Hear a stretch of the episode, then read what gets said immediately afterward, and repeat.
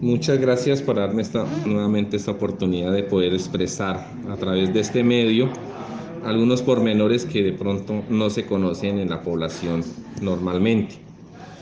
Desde el 2019 viene creciendo la migración de la población venezolana hacia eh, el territorio colombiano eh, teniendo en cuenta que pues eh, población migrante hay unos que son retornados, otros que vienen totalmente nuevos, de, digamos, vienen desplazados o han querido desplazarse de, de Venezuela para, para Colombia.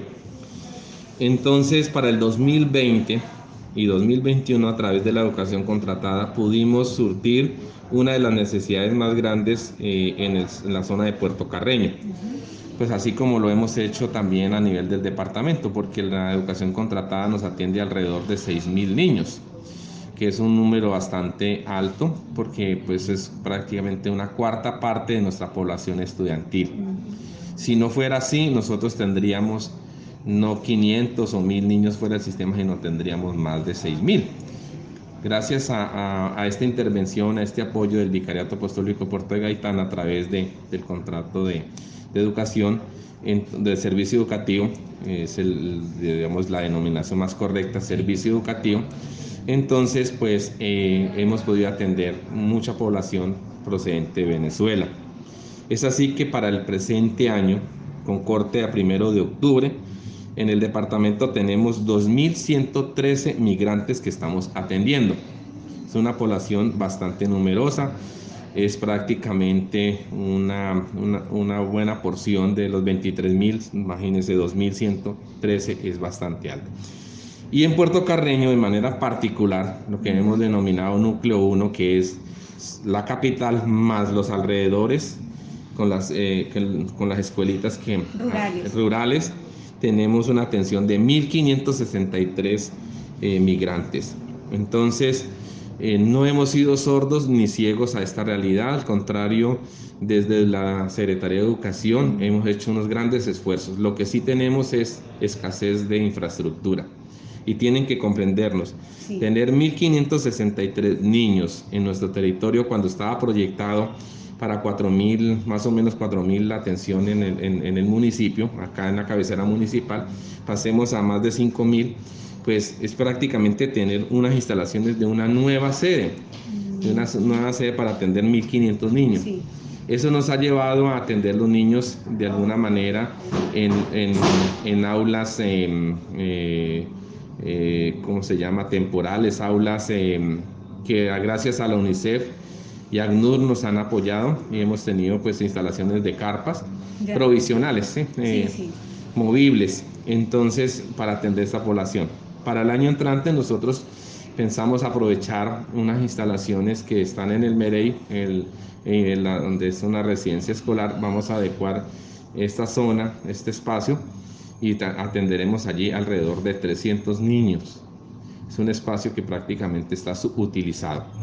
Entonces, garantizándole, eh, eh, garantizándole alimentación y transporte y por supuesto pues los docentes allí. Entonces, eh, creo que también son avances que nosotros eh, hemos adelantado gracias a, pues a, la disponibilidad también hay que reconocer que el señor gobernador ha estado, mm, digamos, presto a apoyarnos a la Secretaría de Educación, tanto con recursos, porque pues vale la pena eh, meter una cuña acá. Nuestra alimentación escolar no viene financiada del Ministerio de Educación Nacional, es desfinanciada. Por tanto, nuestras residencias escolares y nuestro programa de alimentación escolar PAE tiene que ser fortalecido con recursos de regalías y transporte escolar por una suma de alrededor de 27 mil millones, que es, un, es más del 60%, cerca del 70% de la disponibilidad que tiene el señor eh, gobernador para atender todas sus necesidades en el departamento, lo tanto está transfiriendo a la Secretaría de Educación para atender estas necesidades. Entonces, de esta manera estamos diciendo que infraestructura, vamos a tener muchas dificultades para hacerlo porque estamos atendiendo el programa de alimentación y transporte escolar, residencias escolares. Entonces, tenemos una gran deuda, pero estamos haciendo, buscando eh, cuanto apoyo de interinstitucional haya de la alcaldía, de organizaciones eh, no gubernamentales, de de distintas entidades que nos quieran ayudar a apoyar en infraestructura, nosotros estamos abiertos a, esos grandes apoyos, igual que dotación. Pues como eh, estos días está por llegar tanto para el Colegio Carranza, para el Colegio Jorge Eliezer, unos apoyos de Cancillería y de otras organizaciones, por ejemplo, con mobiliario. Nosotros también tenemos otros procesos eh, adelantados, eh, sobre todo para la Jorge Eliezer Gaitán y las adecuaciones de, del Merey, de la zona donde es residencia, para, para eh, ubicar a estos niños. Ubicar estos niños. Sí, es realmente pues si hacemos un llamado al gobierno nacional a, a, ese apoyo, digamos, reiterado de, de, de, la atención a esta población que pues nosotros la, la, recibimos con todo cariño y la queremos ayudar, pero también pues ha traído otras eh, situaciones particulares como es la escasez de infraestructura.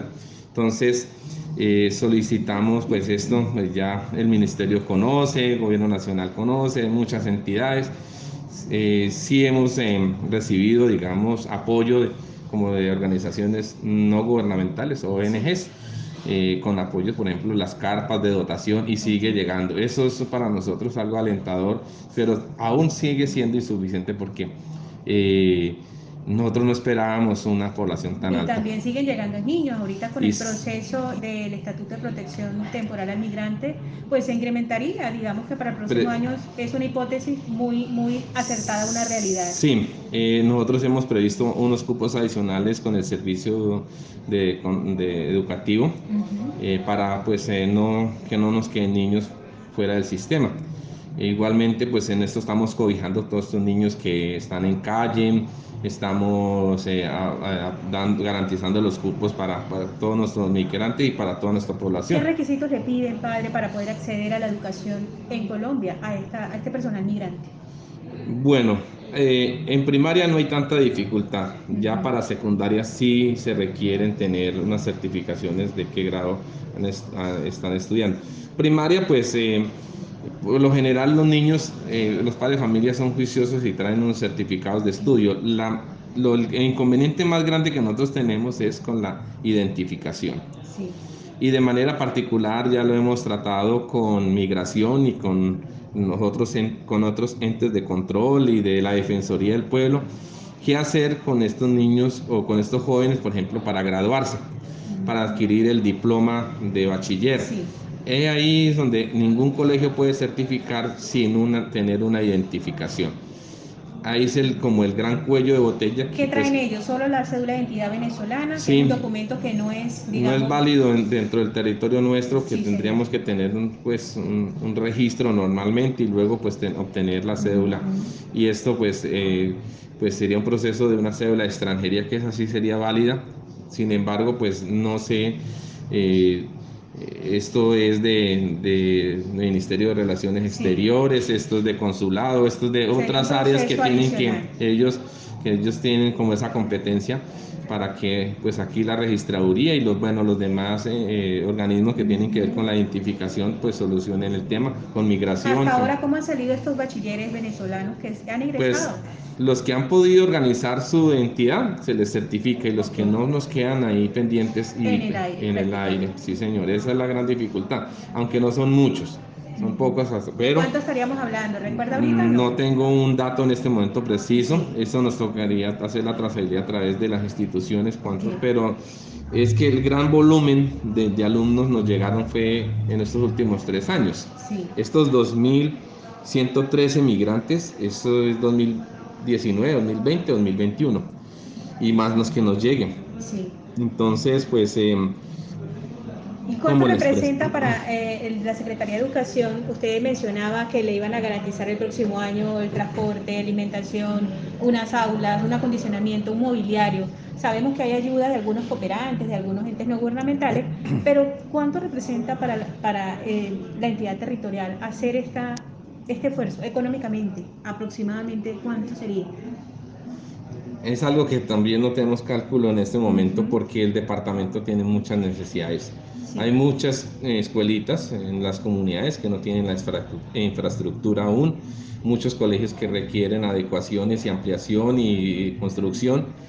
Es un, un, monto muy largo y es una situación que no solamente es del departamento, sino es a nivel nacional. Con la pandemia se redescubrió, se, se, se desveló una realidad que eh, tenemos un atraso grande. Si hay esfuerzos del ministerio de apoyarnos, hay, nosotros tenemos la mayor... Eh, eh, la mayor voluntad de quererlo hacer, pero lo de regalías se nos va en alimentación y transporte escolar que eso ya se volvió un derecho y entonces no podemos, digamos, decir, dejamos de priorizar estos niños y vamos a construir porque pues ya sería retroceder en esta estrategia que, que, ya arrancamos.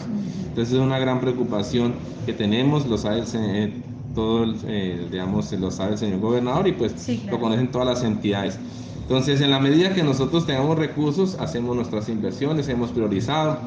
Este año, por ejemplo, eh, hemos, eh, estamos adelantando varios procesos, entre esos, pues, eh, como digo, adecuaciones, queremos lo de las cocinas también hacerlo, sí, claro.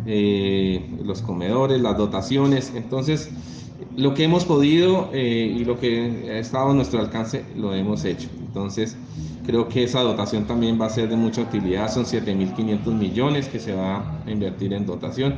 Y todo esto, pues gracias a toda esta situación eh, particular que se nos ha, nos ha presentado, como ha sido la Esta población, este grupo de personas migrantes, niños, niñas, en edades comprendidas entre 6 a 17, edad escolar, ¿han presentado de pronto o, se ha visto la, la estigmatización, la xenofobia o la exclusión dentro del marco educativo?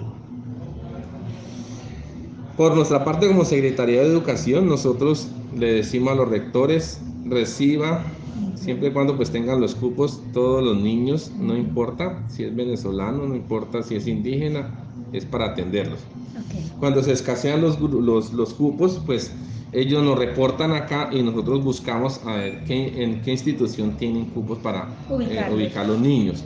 En ese sentido, nosotros no tenemos ese, digamos, esa, eh, esa particularidad de que tengamos alguna discriminación. De nuestros directivos tampoco pero de los niños yo no conozco muy bien todo este proceso, pues hay personas que han estado en todo esto de convivencia escolar, que serían las personas más idóneas que nos pudieran dar con cifras esa respuesta, sí. Claro que sí.